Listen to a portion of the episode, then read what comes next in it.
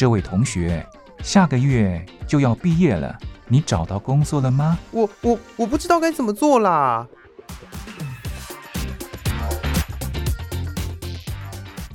想找工作，却不知道该从何着手；想换跑道，却不知道自己能不能做得来。收听职业相谈所，让各行各业的前辈为你指点迷津。在职场上迷路的人啊，一起来寻找你的栖身之所吧！欢迎收听职业相谈所。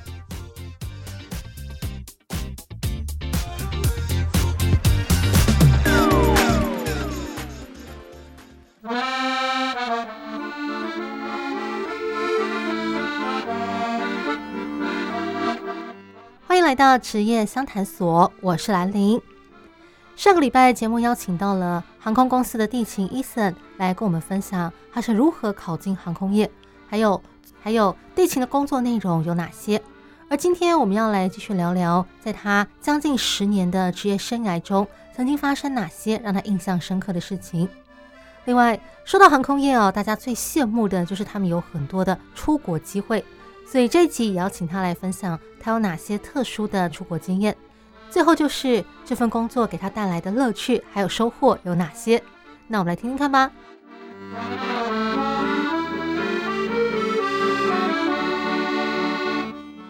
那在这边待了九年，啊，我想这中间哦一定发生过很多哈让你印象深刻的事情，你可不可以跟我们分享一两件？哦，因为做服务业的，其实每天都遇到各式各样的旅客。那其实我这九年来已经研究到，就是对于一些。旅客的那些态度或者是一些事情比较不会放在心上，但是有些东西像是遇到极端的天气，嗯，像台风天取消航班，嗯，或是之前疫情之前机位超卖的时候，还是印象很深刻。就是你能想象，我要跟客人讲说，客人他已经买好了机票，也付了正常的钱，然后开开心心的要出国，然后来到面前我跟你说，哦，没有，我们因为我们机位超卖，所以你那个位置现在没有了。你要搭下一班，或是明天这样子，那其实就连我自己要说出这这个话的时候，我心里面也是非常的难过。因为如果是我，我一定很生气。但是我们航空业就是遇到这种情况，有时候我们晚上像我很喜欢上晚班，嗯，那你也知道晚班就是所谓的长城线的那个出发时间，对，然后飞飞美国、澳洲、欧洲的话都是晚晚上出发，对对对，因为到了当地才会是白天。对，那有一大部分的旅客其实他就是。住在国外的那个台湾人，嗯，那他回去之前，他一定会所谓的跟朋友告别啊，或什么的，然后就去喝酒，嗯，或者是怎么样，然后你就看到很多人，他是整天喝了醉醺醺，晚上才来这边搭飞机。那这个时候，我们就会看他，如果真的太不 OK 的话，我们还是会拒载，因为会有飞安问题，嗯。但他已经喝酒了，你还跟他这样讲，他就会开始闹事或什么的啊，对，这些比较印象深刻。哦，对对对，这种真的很麻烦。然后你刚刚说到那个机票超卖的事情啊，呃，因为我认识的朋友也是在那个旅行社的，对，所以他确实有跟我提过，就是登机啊，你最好要准时，也不是说准时，应该说提早一点，对，无论如何不能迟到，因为你如果迟到，航空公司超卖机票的时候，他就会从这些迟到的开始拉掉，所以哪怕你买了机票，然后程序什么的一切都按照规矩来，可是因为你晚到。你可能就搭不上这班飞机了，所以大家在出国的时候啊，如果不想要因为登不上飞机，然后就没能跟上行程这种事情扫了你的玩性的话，那你最好就是要提早到。没错，提早到绝对是只有好处没有坏处，你还可以选位置呢。哦，对对对对，所以真的哦，注意时间很重要。我知道有些人可能那个出去玩的时候，因为太开心了，所以可能就太放松了，以至于说就是。有点迟到啊什么的，大家应该会等我吧？尤其是那个跟团的时候，就觉得啊，没有我，大家应该不会走掉吧？毕竟我们是团进团出啊。嗯，不，出国还是要注意时间的。OK，嗯，好。那么呃，刚提到就是除了让你印象深刻的事件之外啊，我们知道航空业人员呢，最让大家羡慕的就是出去玩了，对，机票，然后免费出去玩什么的，好羡慕。甚至有人可能年纪轻轻的就已经。不要说是环游世界啦，至少可能世界上一半的国家都去过了之类。哦，之前也听说，就是航空人员有机会去一些很罕见的国家之类。总之就是让人好羡慕。那 Ethan，你可不可以跟我们分享一下，就是你有没有在旅游哦这方面的一些有趣的事情啊？哦，有啊，其实因为我们的机票是属于比较便宜的，那还有免费票的部分。嗯，然后有时候我们有些人他平常上班上太多了，他想要赚钱，结果我们的免费票是每年会归零一次，所以如果你今年你有两张免费票没有用的话，你明年的时候它就不见了，然后就不能累积，不能累积，他会给你新的两张。所以有些人他真的凑不出假的时候，我们航空业会有出现一个很奇葩的现象，叫做日本一日游。一日游，对，我们很常去日本一日游，嗯，真的很长。像我自己已经去过三四次了。也就是说，大家最早的航班去日本，例如说大阪好了，嗯，我们可能早上六点半去大阪，嗯，那大概早上十点以前就可以出现在日本街头了，嗯，然后就一路开始玩玩玩，吃吃吃，买买买，喝喝喝，然后到晚上七八点的时候再搭飞机回来，这样子。原来如此，因为你没有时间休假。没错，冲绳也会这样子，所以我们常常说冲绳是我们的后花园。我们航空公司的人对冲绳都很熟，因为它是一日游最近的地方，飞机只要搭一下子就到了，你不会浪费很多时间在搭飞机上面。这样子。对对对，我今年春天的时候才去了一趟冲绳，第一次搭这么短时间的飞机。我记得我才刚上机哦，然后刚开始坐定哦，想说，呃，上飞机的时候那个胃有点不太舒服，因为上飞机。飞机刚起飞的时候，不是会有那个起飞的那个压力吗？会让我觉得有点耳鸣不舒服。我刚上去哦，还没有缓过来呢，人家就开始送餐了。然后赶快吃完，想说好，我可以休息一下吧。突然间，人家说好，我们快到了。我就我还没有调试过来，你又要下机，就觉得从来没搭过时间这么短的飞机。哎，才五十分钟。没错，就台北飞高雄的概念。可是你到的是日本，对，嗯、就觉得 好累哟、哦。对呀、啊。那像我，是一个很喜欢出国的人。嗯，以地形来说，地形的家比空服员弹性。我们常常有些同事们是每个月都出国玩的。嗯，有长有短。嗯，这是做得到的。嗯，所以如果您的那个人生志向就是赚点钱，不用发大财没关系。但是我要一直出国玩的话，地勤是一个很完美的职业。对对对，我看那个好像很多人讨论啊，就是说其实。地勤比空服员哦更容易达成环游世界的目标，因为排假，同样都是能够很频繁的出国，但是地勤的那个呃轮班制度啊、工时啊，跟空服员比起来相对好比较固定一点，因为他们可能还要跨不同的时区嘛，等等。对，所以在排假上面来讲的话，你们这边是比较能够凑出一个，好比说三天。啊，五天完整的假，然后去好好的玩的这样子。没错，因为空服员他们飞出去，如果要过夜班的话，假如说飞去曼谷三天，他一个航班要跟人家互换的话，就是以三天为单位。你要刚好遇到另外一个人可以配合你这三天的几率相对很低。但是我们地勤的话，我们要凑假是一天一天为单位的，所以只要找三个人顶你三天就好了，就比空服员还要容易拿到你想要的连休。所以确实在这方面是没有错的。我们。地勤在排假的弹性比空服员好很多，我们就可以好好的利用我们的假期出国。那空服员虽然不能这样，但是他们如果今天有体力的话，他们可以在国外工作的时候，在饭店里面找时间出去走走。这样，对对对，因为像那个节目上一次有邀请一位空服员，他也提到，就是呃很多比较年轻有活力的空服员，他们可能飞到当地就呃马上换了衣服就可以出去玩啊，喝个咖啡啊什么的，但是。因为之后可能还要接下一班哈，还需要工作，所以有一些比较资深的人，他可能就觉得我的体力上没有办法负荷，所以就宁愿留在饭店休息，就可能不会利用那个短暂的空档时间出去玩。等于说，空服员他就是他出国的机会很频繁，如果单就出国的次数跟国家的话，是比你们多，可是他们的时间。他们能够利用去玩的那个时间，其实是比较琐碎、比较零碎的，没有办法待很久。就算要玩，也是要利用你的休息时间，没有办法让你呃明天放假啊，不用上班啊，可以无后顾之忧的玩这样子。心情也差很多，这是真的。嗯。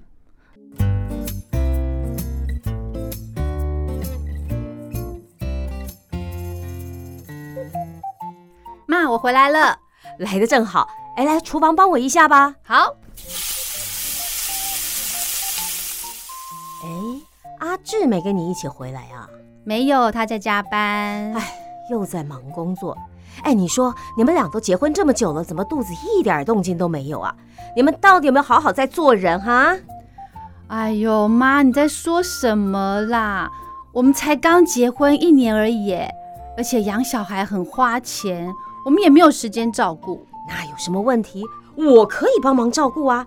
哎，你看隔壁家那个胖小子啊，可粘人了，他姥姥啊抱一整天都舍不得放手呢。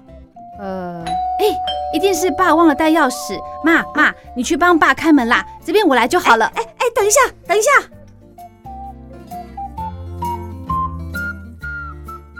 刚才这段话，你有没有觉得好像在哪里听过哦？你是否也有被催生的经验呢？专家预估，四月起，随着人口高龄化与出生率下降，中国世界人口第一大国的地位将被印度取代。因此，中国政府推出各种鼓励生育的措施，但是大家似乎对增产报国兴趣缺缺，这是为什么呢？职业相谈所与那些漫画教我的事，即日起到八月底举办征文活动，挽救人口危机。你为什么不生产报国？欢迎你来信跟我们分享你为什么不想生小孩，内容只要两百字左右，寄到台北邮政一千七百号信箱，或寄电子邮件。到 l i l i 三二九小老鼠 n s 四五点 h i n e t 点 n e t 光华之声活动小组收，记得附上你的姓名、地址还有邮编，就有机会收到我们精心准备的台湾风礼物哦。即日起到七月底，欢迎参加光华之声征文活动，挽救人口危机。你为什么不生产报国？写信告诉我们，你为什么不想生小孩？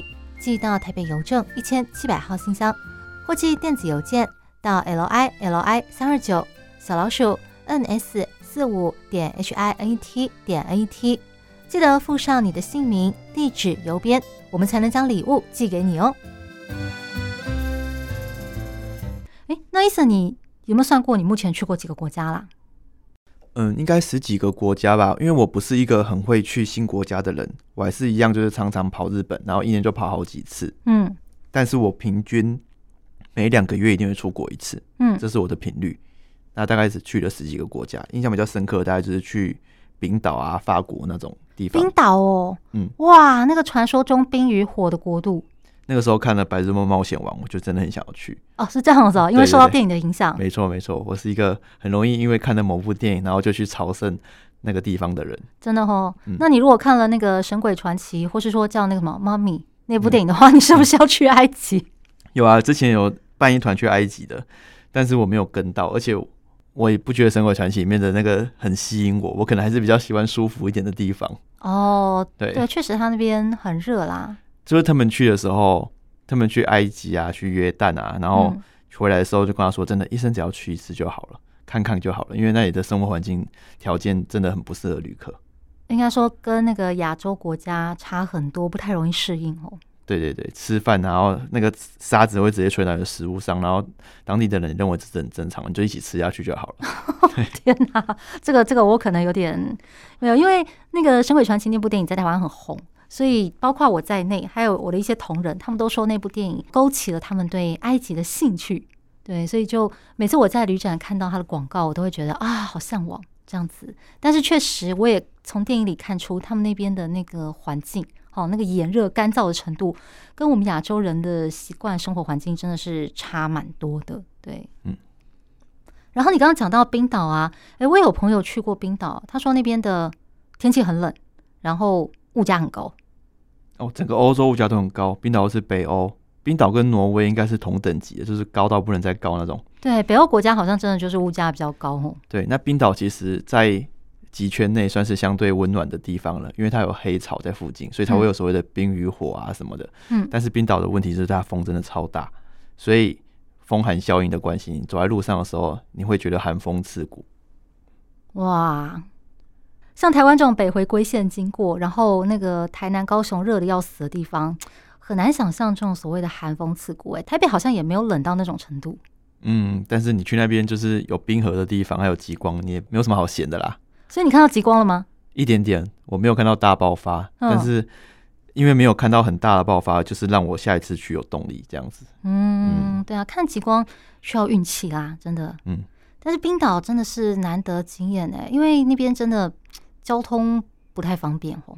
对，确实，因为我刚刚提到优惠票，其实不限于自己的航空公司。像我先坐飞机到法国，是搭我们自己的航空公司，但是从法国飞冰岛的时候是搭冰岛航空，嗯，那我们的优惠票其实有拓展到全世界的主要的航空公司，我们都可以用大概两折的或是一折的钱去买，这样。是因为你们公司有加入那个联盟哦？呃，也不是联盟哦，是说世界上的航空公司都会有一个专门给员工的系统，全世界都是用一个系统，嗯，大家的员工都在里面开票的，哦，对跟这样子啊不，分联盟的，每个联盟都是混在里面的，嗯这样子。所以也就是说，你也可以搭其他航空，然后用优惠票的价格，哪怕那不是你的航空公司，没错，哇，真棒！那这样真的环游世界不是梦想哎，不会局限说哦，只有我所处的航空公司的那个线我才能去，就真的是只有你想去，没有去不到。对，还有你有没有钱去订旅馆，就这样而已。我们呃可以省下交通费，但是吃住啊，那个是省不了的。啊、这倒是个现实的问题。没错，所以我有听说那个航空业人员可能就有些人会玩太凶，存不到钱的。很多啊，很多啊。如果你可以还很多吗？对，很多哎、欸。因为有些人认为，他如果没有要买房子，或是没有要结婚生子的人，嗯，他这样过一辈子没有什么不好啊。哦，他已经达到很多人做不到的生活方式了。也是啦，有的人信奉的是及时行乐，尤其是出去玩要趁年轻有体力的时候去。对啊，诶，那说到这个年轻有体力啊，我就想到，嗯，我在网络上看到一些资料说啊，由于作息的不稳定，好对这个身体影响很大，然后可能也不太有时间能够陪伴家庭或是陪伴家人的情况，好像航空业人员普遍都，呃，如果说年纪渐长，或者是说要结婚、好生小孩的情况的话，可能就会离职，去换一个工时相对正常、对身体健康比较好的环境。那你们地勤有这个问题吗？有这个现象吗？嗯，这样说好了，如果今天有人他很希望他的生活方式是见红就休、周休二日，跟着大家的休假时间是一样的话，做一线的地勤或是空服员都会有这个问题。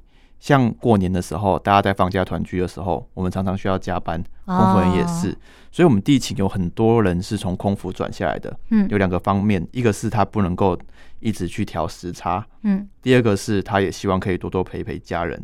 但是如果在地勤已经做了一阵子的时候，其实我们有很多管道可以让你转成行政的，嗯，那就是所谓的见红就休、朝九晚五，而且享有跟整个地勤一模一样的机票福利。嗯所以，因为想要陪家人而离职的地勤比较少见，嗯因为他们可以转单位，而且不难。嗯，对。那空服员倒是比较常见，地勤比较没有这个问题。我们有很多管道可以让你过你想要的生活方式。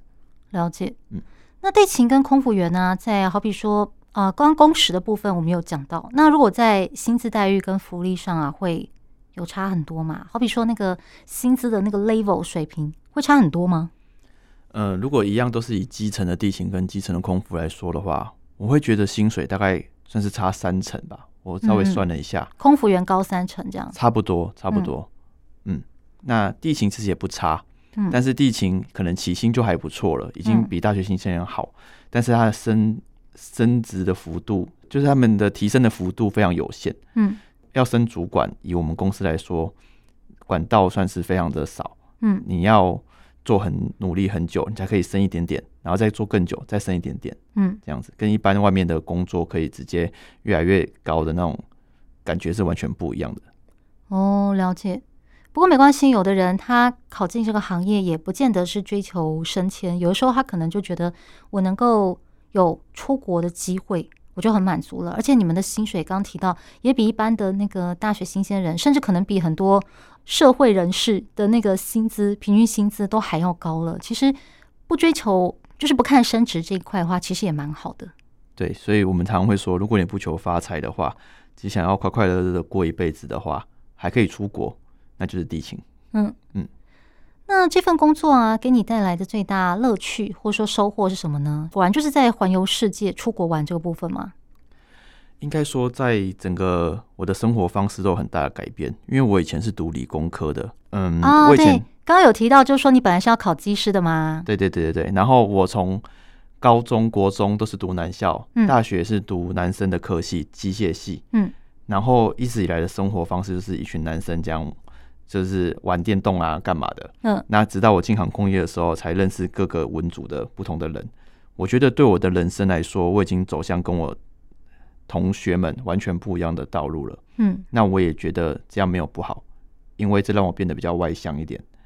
那所谓的出国啊，或是其他的体验呢，对我来说都是加分的。但是我知道我不适合当工程师，而我离开了这个圈子，我到现在还是觉得是很庆幸的一件事情。这样子吼，嗯，哎、欸，真的，我也觉得你比起理工科的人给我的印象哦，感觉就是虽然说你没有很活泼，但是至少你是能聊的，就是别人问你的时候，你不会很容易就据点，或者是讲个两句就嗯，我不知道该讲什么了，没有什么话好讲了，这样子，只要别人问哦，你就会能够别跟别人聊。对，我觉得你跟理工科一般给人的印象来讲，对，已经算是比较健谈的了。对，这份工作给我带来的改变是这样子，因为我以前也是据点的那个人。哦，是这样子对哦，确实是改变。果然那个待了九年，那个有差。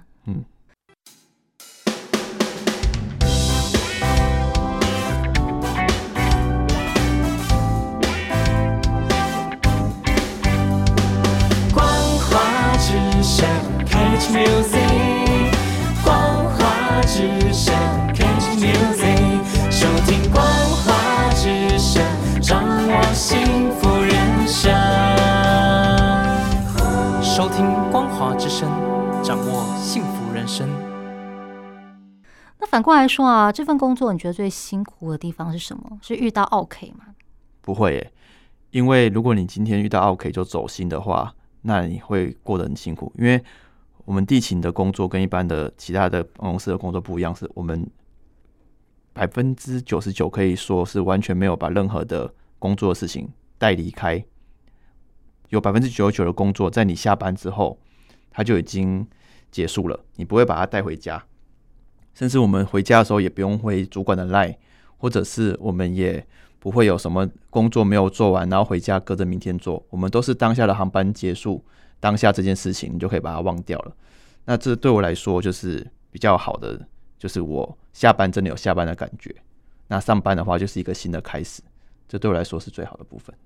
真的，之前邀请的空服员他也这么说，就是你们的上下班是很明确的，不会像我们那个一般上班族，好，我们可能有一个那个长期的 case 在做，今天下了班之后啊，明天还要接续做，或是可能礼拜天，好，明天礼拜一要上班啦，然后主管可能前一晚 call 你说，明天早上八点我们要开会，什么什么东西要准备好，然后你前一天晚上还要加班做。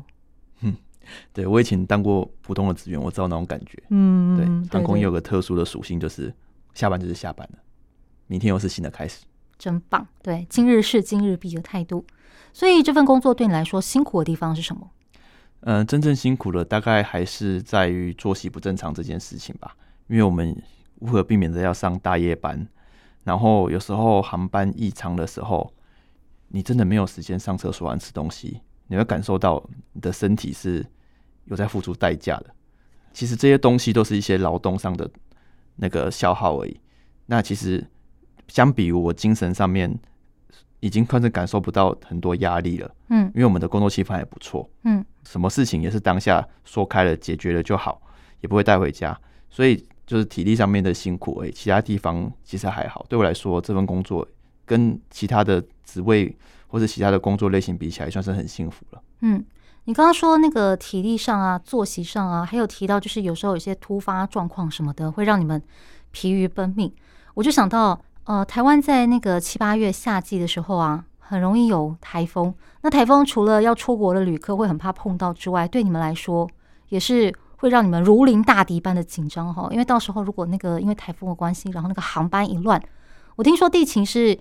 没有因为天灾而放假这种事情，就是只要机场开着，哪怕淹大水了，你都得去，对不对？啊、呃，以前是这样，但是之后劳基法有修法，雇主不能够强迫台风假的员工还来上班，所以我们现在变成就是，如果今天政府公布台风假的话，嗯，你可以选择来上班，他会给你比较高的薪水哦。那当然你也可以合法请假这样子。嗯、那其实很庆幸的是，我们地勤人员目前这个。要来上班跟想要请假的人大概是一比一，嗯，所以也还没有造成就是没有人来上班然后垮台的情况这样子。以前是会真的是你要来上班的，但是现在已经没有了，现在是很弹性的，你可以决定，如果你觉得很危险的话，你就真的可以不用来。但是台风造成的影响其实真的很恐怖，嗯，因为当下取消的时候就取消了嘛，客人就不来了。真正恐怖的是在台风过后的一个礼拜以内，嗯，这些两天内没有飞回去的旅客全部都要挤在。之后的航班进去就会变成每一班超卖，然后这个时候天气很好，旅客都会来，我们也没有理由放假，我们一定要去面对这些塞爆的旅客。嗯，之前没有搭到飞机，然后现在也不一定搭到飞机的旅客，就会是很棘手的问题。嗯，真的是，对啊，到时候忙得不得了。然后如果有旅客那个搭不上机，他们可能还会怪你们。对，一定会怪我们的。嗯，对，了解。好，那么接下来我想问问哦，就是对于想要考进航空业，好这些社会新鲜人呢，能不能给他们一点什么建议，或是说他们能够做什么？因为像我知道坊间有一些补习班，好可以。教你如何好考上成为航空人员，不管是女生想要考空服务员也好啦，或是呃男生女生想要去考地勤也好，坊间有补习班教你。But 我又看到另外一种说法说，其实你不用去上补习班的课，反过来说，你如果去上了补习班，然后到时候考试的时候给出补习班的答案，反而容易被刷掉。我就觉得很疑惑，想说，嗯，所以我如果想要去考地勤的话，我到底要不要去上补习班，还是说我上网去找那个历届的考古题？好，我自己研究，加强我的呃，好比说英文能力，好应变能力等等之类的就好了。就是你觉得一个社会新鲜人呢、如果要成为地勤的话，他到底要怎么准备？往哪些方面准备比较好呢？好，首先是补习班的地方，先说结论，真的不要去。对，真的不要去，因为我们这一届考进来的，我们这一班里面大概有四十几个人，嗯，有去补习班的人可能不到五个哦。哇，八分之一不到啊！对，然后你刚刚说会给出补习班的答案，这个倒是其次，但是我很确定的是，补习班教出来的那些仪容、嗯，体态，还有说话的方式，他们是一批一批这样教的，所以我在考试的时候，连我这个外行人都可以看出，这一些人应该是有去补习班，因为他们的装法都很像，嗯、都是一样，有一个固定模组了，这样没错，而且。真的太容易辨认出来了啊！这样子啊，你唯一能够去精进自己的第一个，绝对就是英文的成绩。嗯，去考多译。嗯，因为我以前大学毕业的时候，多译才四百耶。啊，才四百。英文是我超烂的一个项目。对，那当然我要怎么样去精进我的英文呢？考分数是一个，但是我发现航空在考航空公司的时候，有些人都忽略一件事情，就是你英文的绘画远比你账面上的分数还要重要。嗯，对，因为他。在面试的时候，我记得我跟人家不一样的是，他们用英文问你的时候，你回答的方式，因为我为了要增进我的英文能力，我又跑去找一些那种外国人聊天，我会去一些比较讲英文的教会，在台湾，嗯，对，然后去跟他们对话。虽然我英文不好，但是我可以用非常简单的单字去完成很多很流利的语语句，这样子，嗯，所以我认为，在我英文不好的情况之下，我可以脱颖而出，是因为我敢讲。嗯，那其实如果你敢讲的话，你英文不用很强。我们要的也不是一个英文很强的人，我们要的是愿意跟旅客沟通，而且讲话不会结结巴巴的人。你只要这两个练好之后，然后你的外貌不要差太多，这个都上网查得到，真的不用去补习。这样的话，你考上的几率，我认为会比较高。嗯，了解。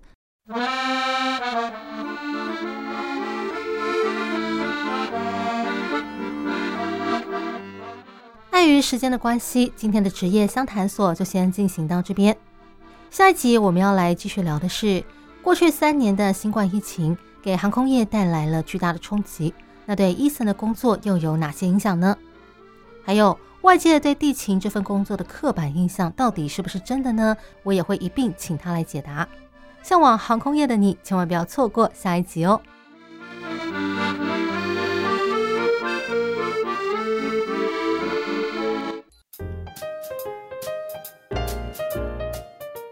大家好，我是阿明。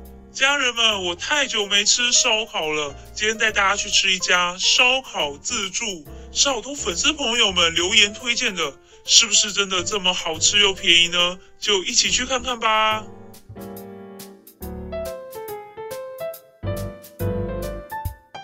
你在看什么啊？哦，我在看探店博主介绍美食啊。哇，看起来好好吃哦。对呀，哎。我下个月就要飞去玩去吃哦，不过网络上推荐看起来好像都是在疫情之前呢，不知道现在状况怎么样哦。真的好想吃真正的在地美食哦。别担心，我们直接问收音机前的听众朋友们吧。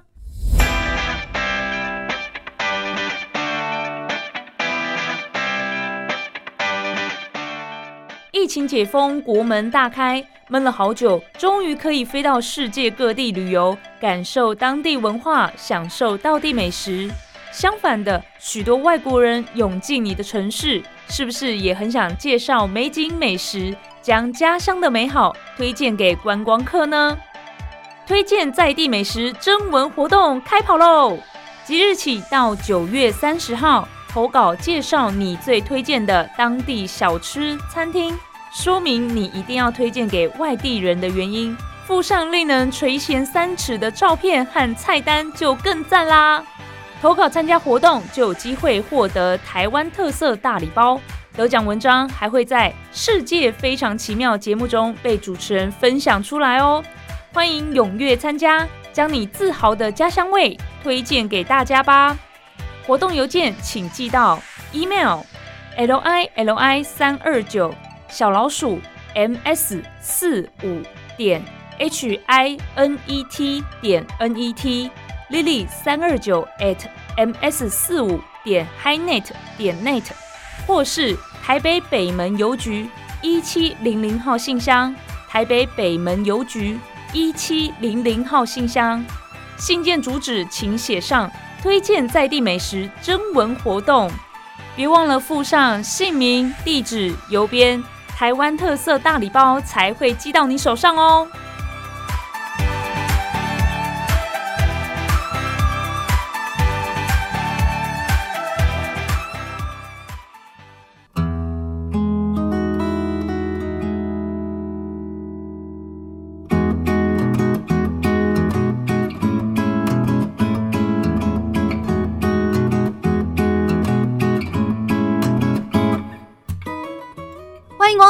位客人，要不要试试看我们期间限定的甜点呢？哦，期间限定的啊？对，这是老板为了特殊节日做的，每一次的口味都不一样，只有现在才有卖哦。要不要试试看呢？好啊，那给我来一份吧。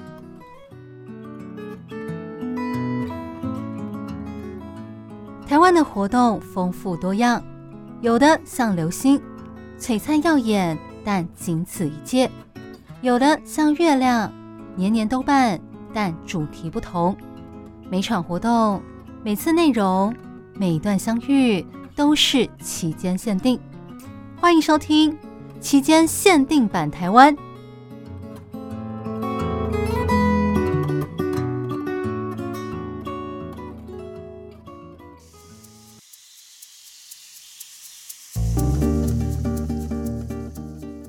来到期间限定版台湾，我是兰陵。俗话说“民以食为天”，我想应该很少有人能够抵抗美食的诱惑。像我自己呢，就是个吃货，所以我平常就会关注跟美食有关的消息。而今天要推荐给大家的，就是从上个礼拜四一直到今天，在台北世贸易馆举办的台湾美食展活动。主办单位台湾观光协会说，今年的主题呢是“吃美味尝幸福”，规划了四个展区，分别是金牌特务、探索台味、异国美食和一鸣惊人，让大家可以依次品尝台湾各地的道地美食，同时呢还能欣赏特级厨师，呃，不是，错了，是世界顶级厨师的精湛厨艺。那依照我自己往年参观世贸美食展的经验。通常像这样的展览呢，会集结呃许多知名的饭店还有餐厅业者参加，让大家可以选购各式各样的餐券啦、住宿券啦之类的，让你在逢年过节、好送礼或者是跟家人出游的时候都非常方便。不过今年美食展比较特别的地方是在金牌特务这个展区哦，展售了很多台湾曾经获得世界冠军的农产品或者是知名的品牌。好比说，像是曾经获得多个国际奖项的南投 ONAR Whisky，另外还有像是到台湾中部哦云林这个地方旅游必买的古坑咖啡。你知道，上班族哦每天早上哦起早通勤上班总是没有精神，这个时候呢就需要一杯香醇的咖啡来提神了。那除了古坑咖啡之外，台湾的阿里山呢有很不错的咖啡哦。这个咖啡就是由哦人称咖啡王子的方正伦。在阿里山邹竹园培育出来的台湾自己的咖啡品种索恩纳，据说已经获得了国内外咖啡赛事的多个奖项。